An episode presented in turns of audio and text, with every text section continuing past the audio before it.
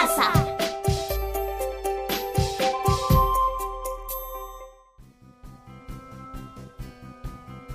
Leemos Juntos es un espacio creado para todas y todos los peruanos donde podrán imaginar, disfrutar, soñar y seguir su camino como lectores y lectoras.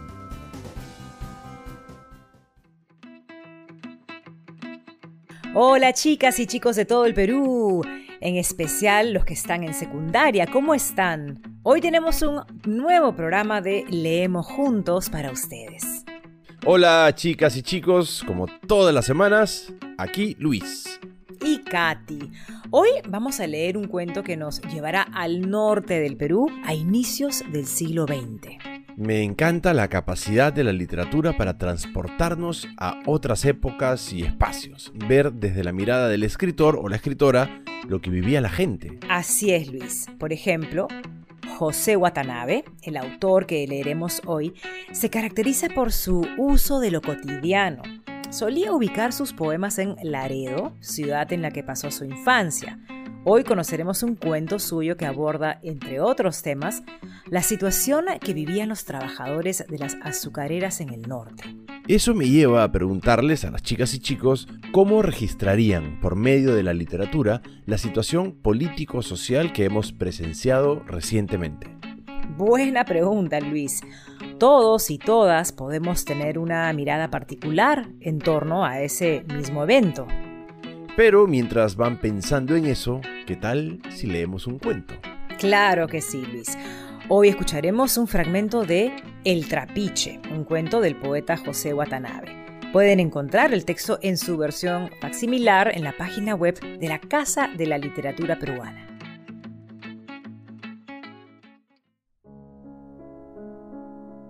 La calle tiesa.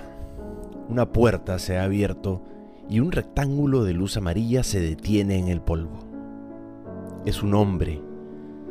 Desde su mameluco gris mira los pequeños charcos con un reflejo de luz que no existe.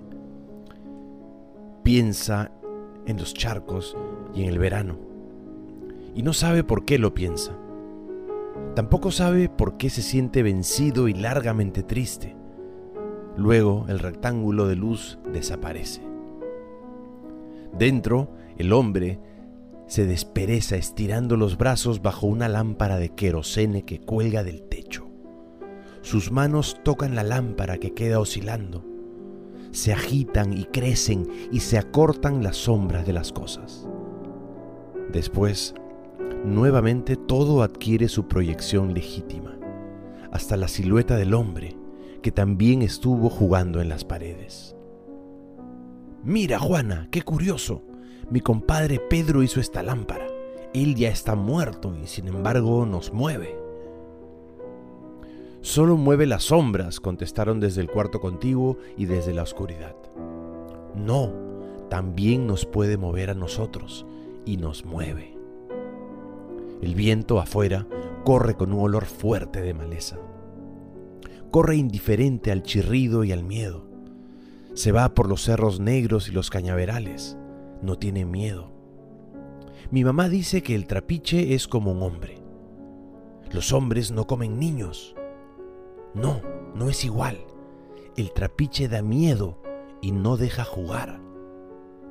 ¿Tú no tienes miedo? Sí. Yo también. Oye, ¿por qué no matamos al trapiche? Yo le estaría golpeando los fierros hasta que muera somos pequeños y el trapiche es grande, quizás cuando seamos mayores. Sí, cuando crezcamos y ya no tengamos miedo. El hombre descuelga la lámpara y va hacia el cuarto contiguo y oscuro. La lámpara queda sobre una mesa junto a varias estampas de santos. Tendida en la cama, la mujer cierra los ojos ante la labrusca luz. Luego, recuesta su cabeza en el respaldo y bosteza largamente. El hombre, en silencio, se sienta junto a la mesa. Mira sorprendido a las estampas amarillas. Quiere rezar por los muertos, pero no sabe hacerlo. Su compadre Pedro no era malo y debía estar bien. ahora muerto, no necesitaba de oraciones. Se dijo que él las necesitaba más, pero tampoco sabía hacerlo. Del bolsillo de su overol saca una libreta y anota unos números lentos. 25 diarios, murmura. ¿Vas a trabajar por el dominical? Sí, necesitamos plata. Con 25 diarios no alcanza ni para comer. Y solo un hijo. Peor los que tienen más. ¿Cuántos hijos ha dejado Pedro? Cinco. Él se casó cuando recién empezábamos a trabajar. Me acuerdo, ganábamos 10 soles diarios. Ahora son 25, pero tampoco alcanza. Creo que vamos a ir a la huelga. Mañana se reúne el sindicato. Ya es tiempo de que nos aumenten. Vamos a joder al gringo con la huelga. Es la única manera, pues. Y el hombre pensó en la huelga, pensó en sus líderes y en los gringos, y se sintió fuerte porque todos los obreros estaban juntos. Supo que era fuerte porque habían decidido pararse ante la bestia, que era un modo de desafiar y pelear. Por la calle venía un hombre borracho, sumergido en la oscuridad y el frío. Pasó junto a los niños. Chirrido alucinante, humano alucinante, miedo. ¿Tú nunca has soñado que te llevaban al trapiche? Sí, sí soñé que me atrapaban unos hombres vestidos de negro. Yo gritaba, pero ellos me arrojaron junto con la caña. Y me fui haciendo azúcar. Mi sangre se quedaba en los engranajes y los engranajes ya no sonaban. Se iban callando con mi sangre. Y fui un niño de azúcar. El hombre se sacó el mameluco y se puso solo una camisa vieja. Fue hacia la cama y se sentó en el borde. Pensaba en su compadre y en él mismo. No, nada es justo, concluyó para sí mismo. Luego recostó su cabeza en el vientre suave de su mujer. ¿Cómo se va la gente, no? Hace un mes don Pancho y anteayer mi compadre Pedro. Pobres. Fue accidente con don Pancho, dicen. Sí, dicen que fue accidente. Y Pedro tuberculoso. Mentiras.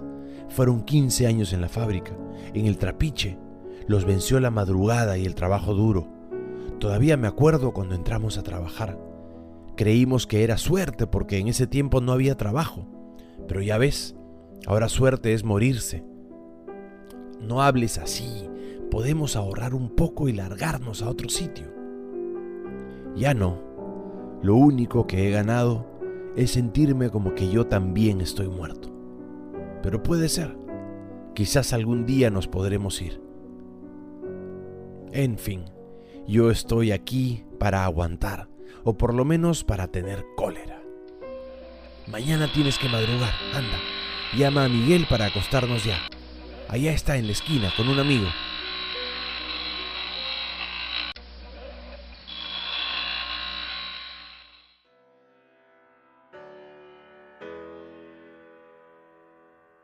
Me he quedado pensando en cómo un mismo elemento puede generar distintas sensaciones y miedos.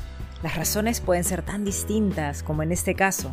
Así es, Katy. El trapiche generaba miedo en los niños por un mito popular, pero a la vez era como si consumiera a los adultos que trabajaban en él. Sí, Luis, entre otras cosas por la explotación laboral y el abuso de poder, temas que se repiten en la sociedad actual, lamentablemente. Lo que me lleva nuevamente a la pregunta, ¿cómo registrarían, por medio de la literatura, la situación político-social que hemos presenciado recientemente? Chicos y chicas, ojalá hayan pensado en su respuesta. Tal vez escuchar el trapiche les haya refrescado sensaciones y reflexiones que les produjeron los últimos acontecimientos.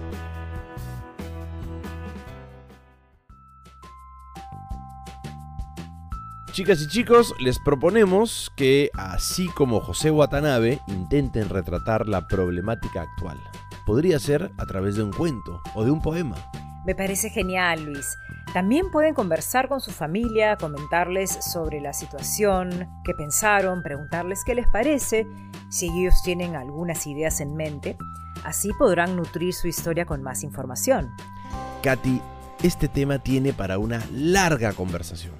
Sí, Luis, chicas y chicos, aprovechen y conversen en casa con sus familiares sobre lo que les ha surgido hoy. Y con ustedes será hasta el próximo programa. Ah, pero no olviden compartir su texto con sus familias si lo desean y guardarlo en su caja de recuerdos. Hasta el próximo programa, chicas y chicos. Chau, chau. Chao, hasta la próxima semana.